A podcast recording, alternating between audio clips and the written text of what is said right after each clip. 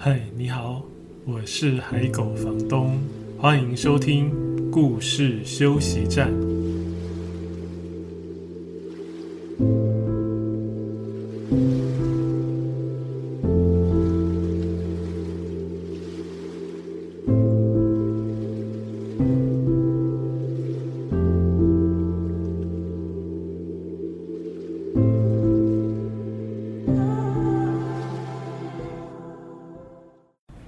收听的是故事休息站 Podcast 节目的第十集，时间过得好快哦，不知不觉已经录到第十集了。呃，这个节目我当初是说每周会有一集更新，所以这样算起来也超过两个月了。虽然中间有一集是比较特别，不到一个礼拜就新增的一集，那次是因为疫情有一本比较特别的绘本，它有在线上提供免费下载，所以临时增加了一集。不过这样算起来，真的已经过了两个月了，真的非常快。你每一集都有收听吗？今天想跟各位分享，主要有两本书，然后会另外补充一本书。呃，这两本今天想要分享的主要的绘本呢，它的书名都有海盗，故事的内容也有海盗。呃，台湾的小朋友会对海盗很有兴趣吗？我印象当中好像还好，对不对？因为比如说圣。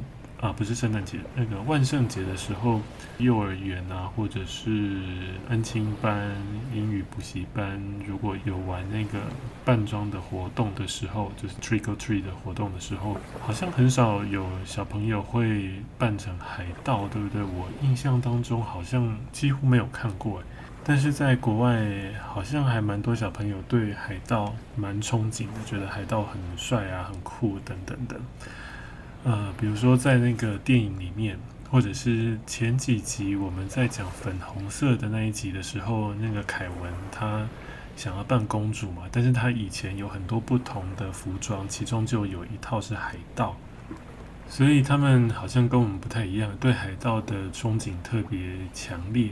那今天这两本书呢，它就是以海盗为主角，书名也有海盗。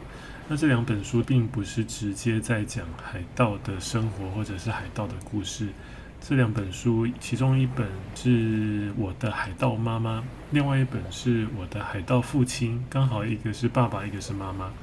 之所以会把这两本书放在一起，想跟各位分享的理由，除了角色跟故事内容都有海盗之外，更重要的是，我今天透过故事想要分享的一个主题就是啊，谎言，说谎。我先讲我的海盗妈妈这本书，这本书是法国的作品，我的海盗妈妈。那在封面上我们会看到有一个绑着头巾的妈妈，然后看起来就像海盗，穿着黑色的长靴，然后黑色的外套，然后拿着一把大弯刀，旁边应该就是他的孩子，然后也戴着海盗的帽子，然后拿着一把小刀，小弯刀。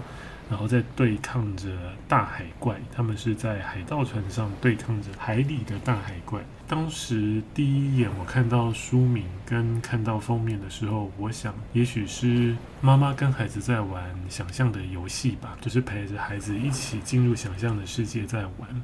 但是看到故事简介的时候，就恍然大悟哦，原来他也是在讲想象的游戏。可是这个想象游戏之所以会发生，是因为有一个缘由的。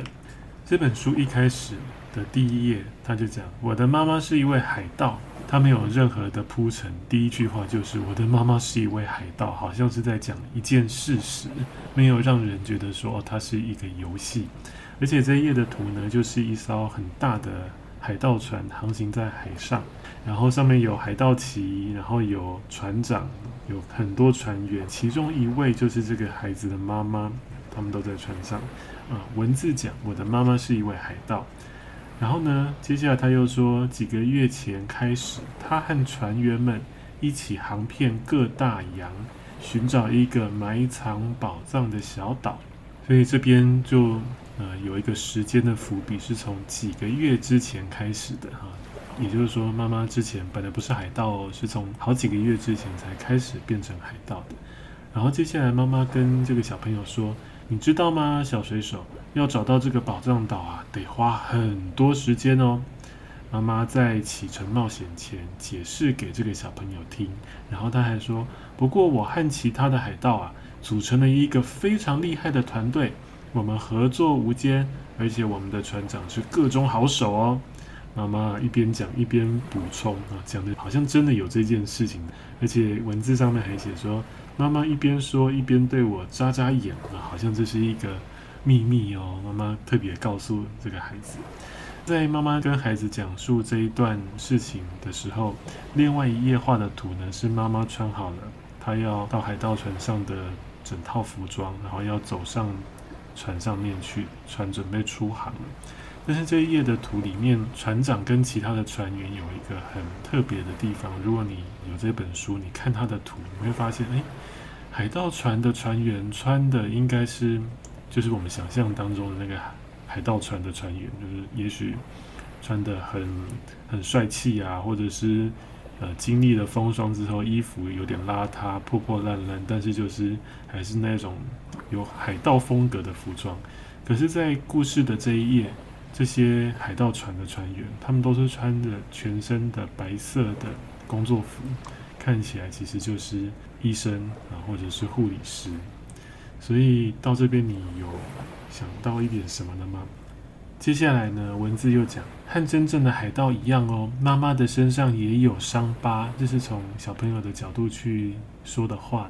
然后在图画上呢，我们会看到妈妈正在把衬衫的扣子扣起来，好像刚刚把她的伤疤秀给她的孩子看，对不对？文字这边是这样写的，妈妈讲的话是这样：这是我第一次战斗时留下的勋章哦。那天海上刮着狂风暴雨，妈妈一边指着胸前的某个地方，一边告诉我这个秘密。到这边你有猜到吗？刚才船上的船员看起来像是医师跟护理师，然后妈妈解下扣子给孩子看他胸前的伤疤，说这个是海盗战斗时留下的勋章。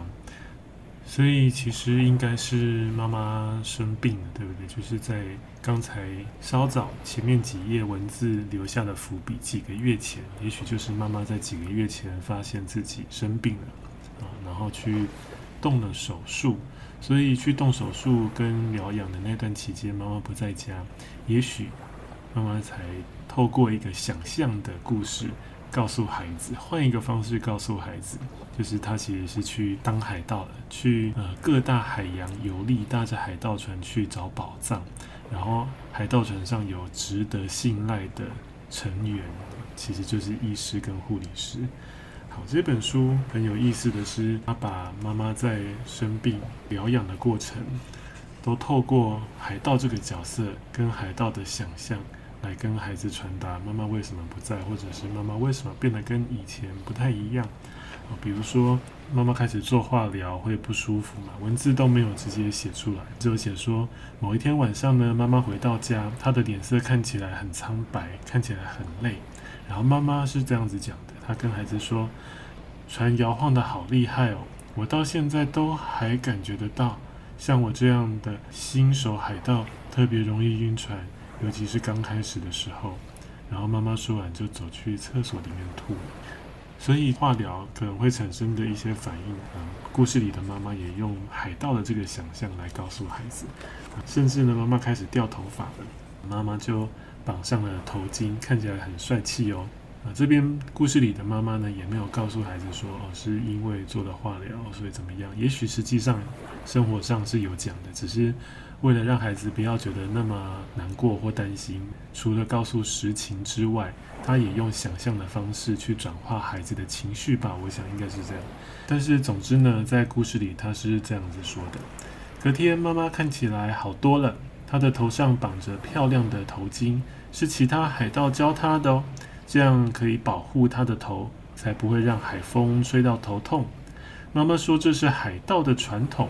把头发剃光就不怕长头虱喽。等他找到那座小岛之后，他的头发就会再长出来，而且会比以前更加柔软。后面我就不再讲，但是后面就大概是这样吧。妈妈生病跟接受化疗的那个疗养的过程、治疗的过程，都用海盗生活的想象融入到孩子的生活当中，孩子一定会察觉到生活起了变化，但是在那个想象当中，好像就没有那么辛苦。啊，这本书的图其实也有很多的细节，你可以搭配着文字，彼此这样来看，是非常温柔而且有想象力的一本书。所以这是第一本想跟各位分享的我的海盗妈妈。所以说谎谎言到底是好还是不好呢？我们常常把绘本当作童书的话，就很容易有一些故事，好像是一定要教孩子一些呃引号起来正确的观念啊，教孩子一些正确的观念，所以就会有一些绘本会琢磨或者是加强在不要说谎这件事情。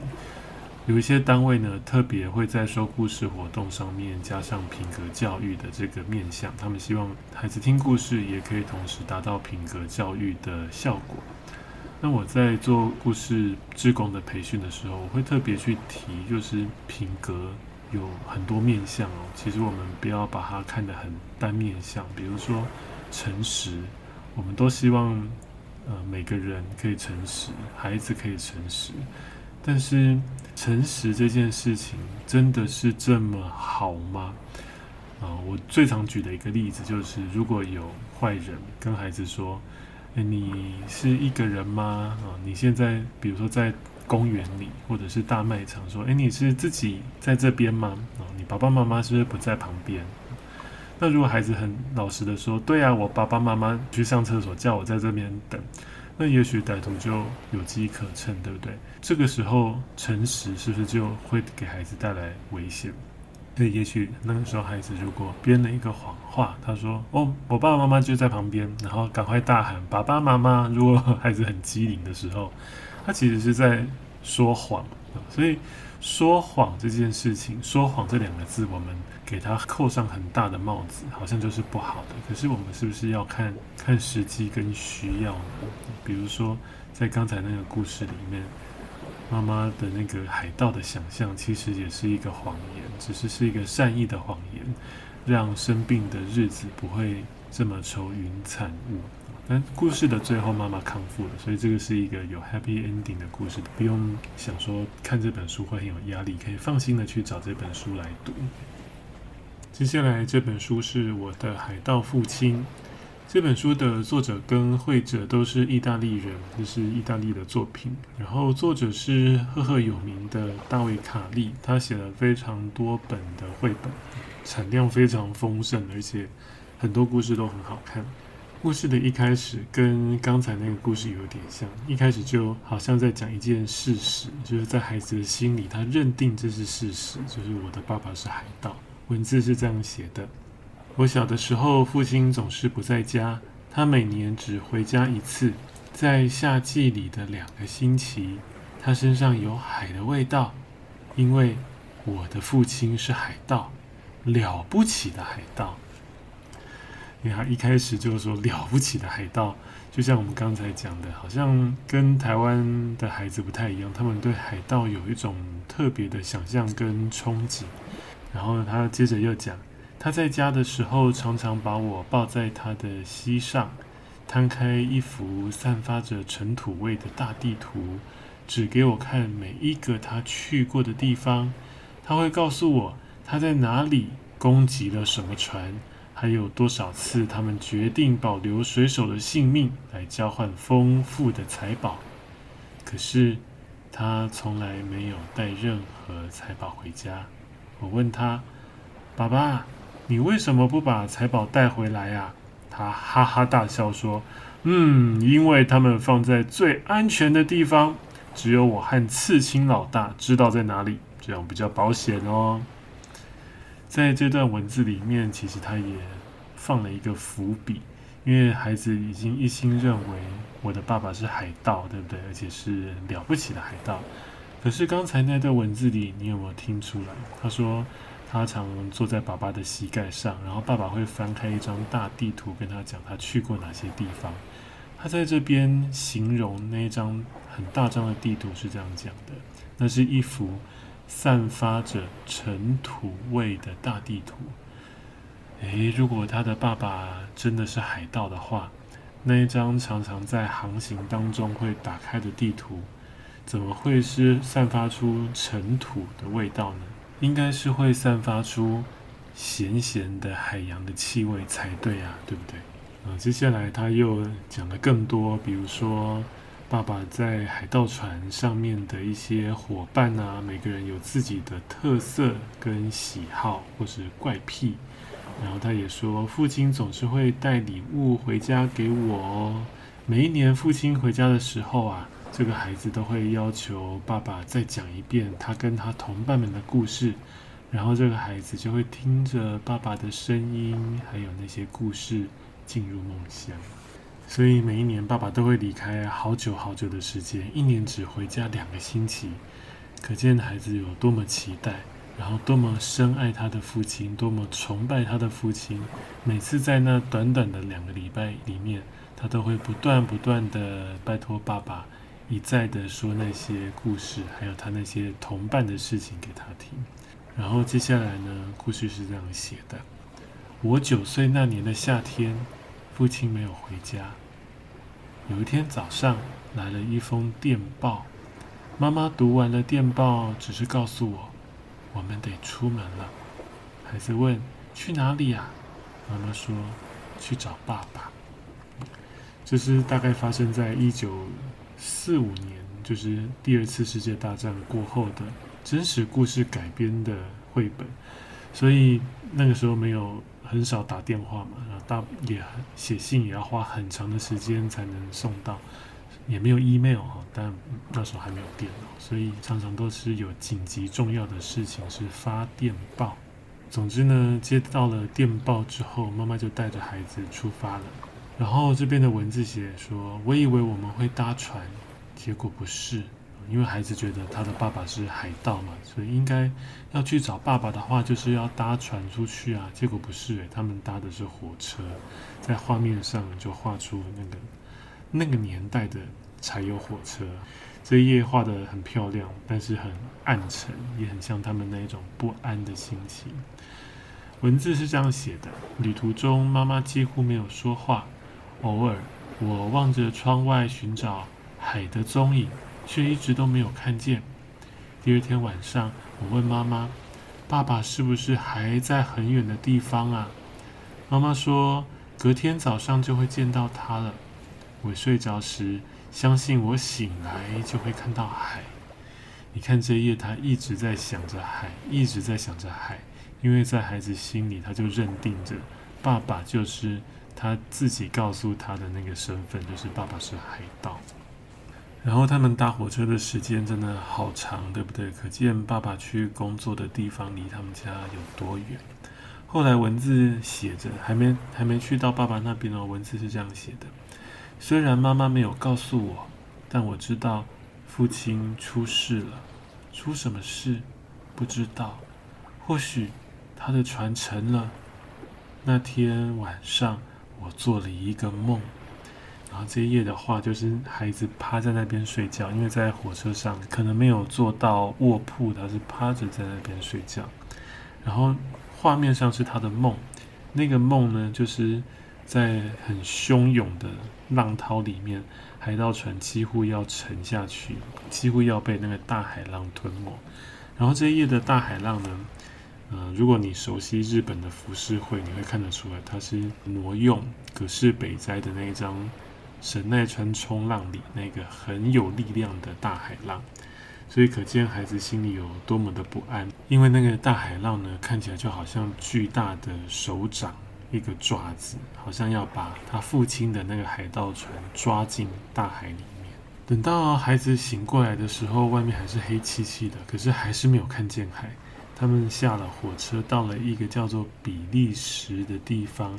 在那个年代，虽然都在欧洲，因为交通没有那么方便，所以从意大利到比利时是很远的。对孩子来讲，那是一个叫做比利时的地方，是一个很陌生的地方。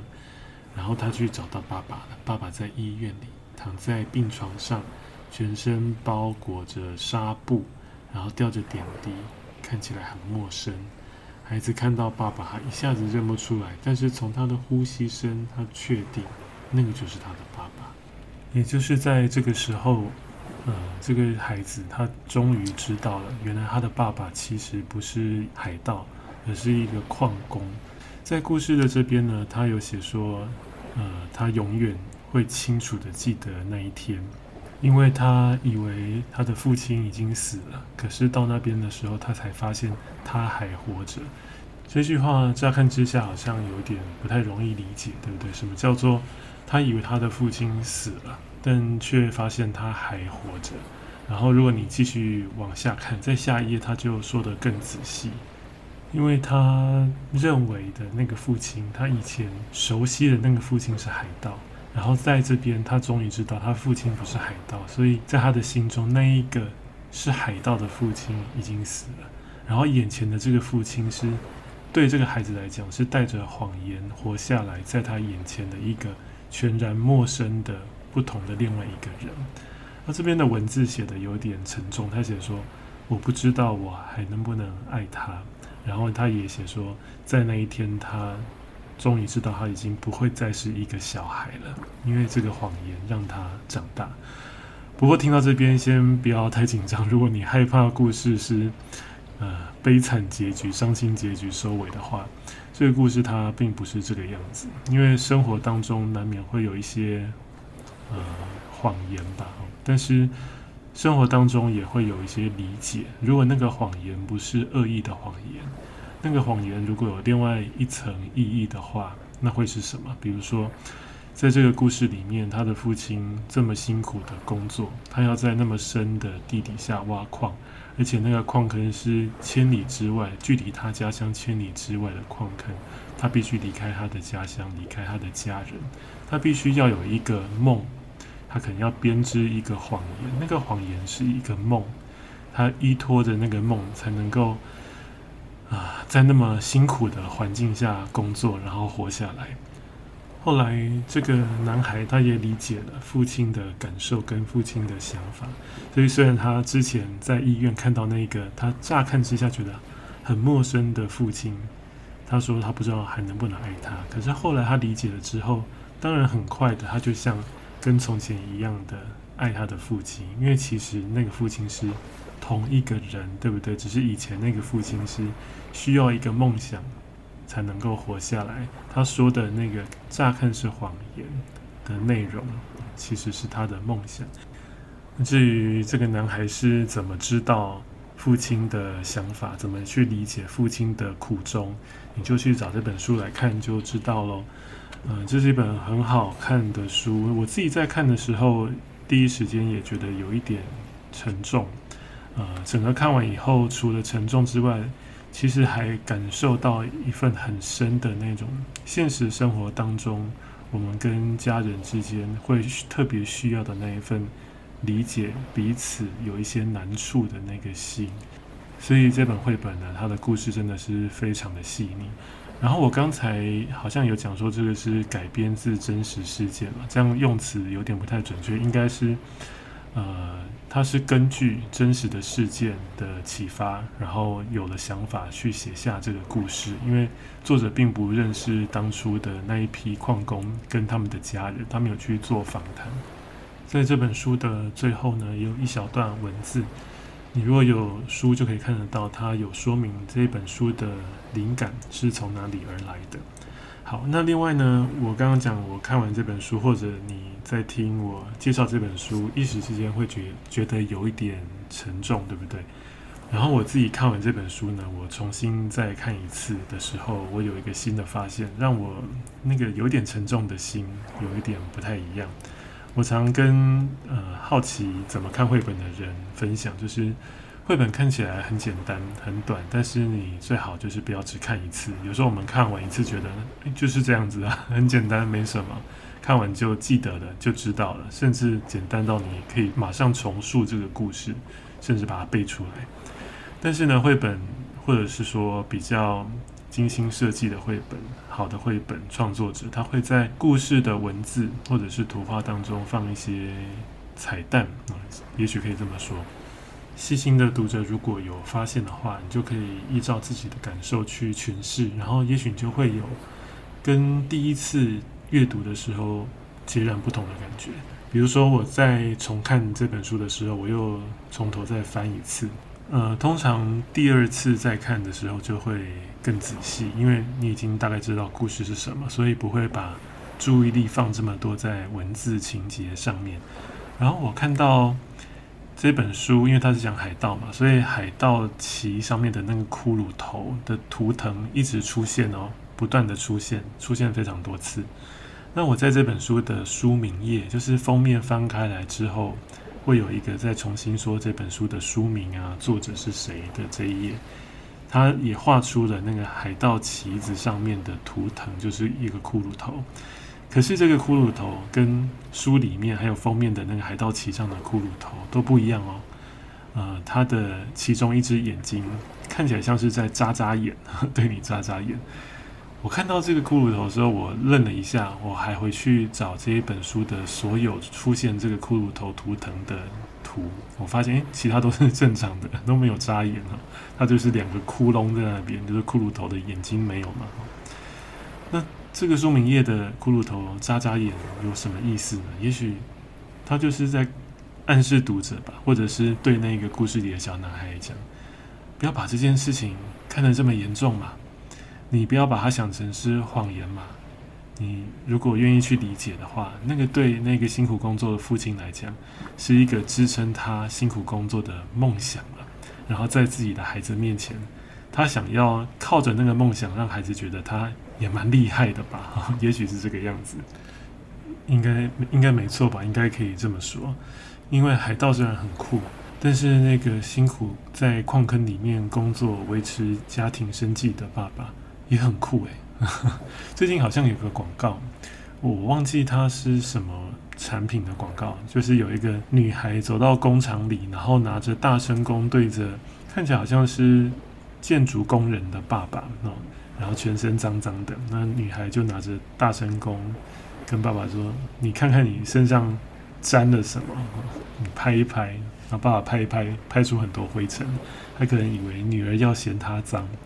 结果呢，女儿拿着大声公大喊说：“她身上沾沾满的是，哎，我忘记是什么责任吗？还是帅气啊？总之，那个工作虽然很辛苦，虽然不像海盗那么帅，就是矿坑的工作，虽然不像海盗那么帅，可是他也等于是爸爸牺牲了他的梦想，去成就了一家子的人的生活，对不对？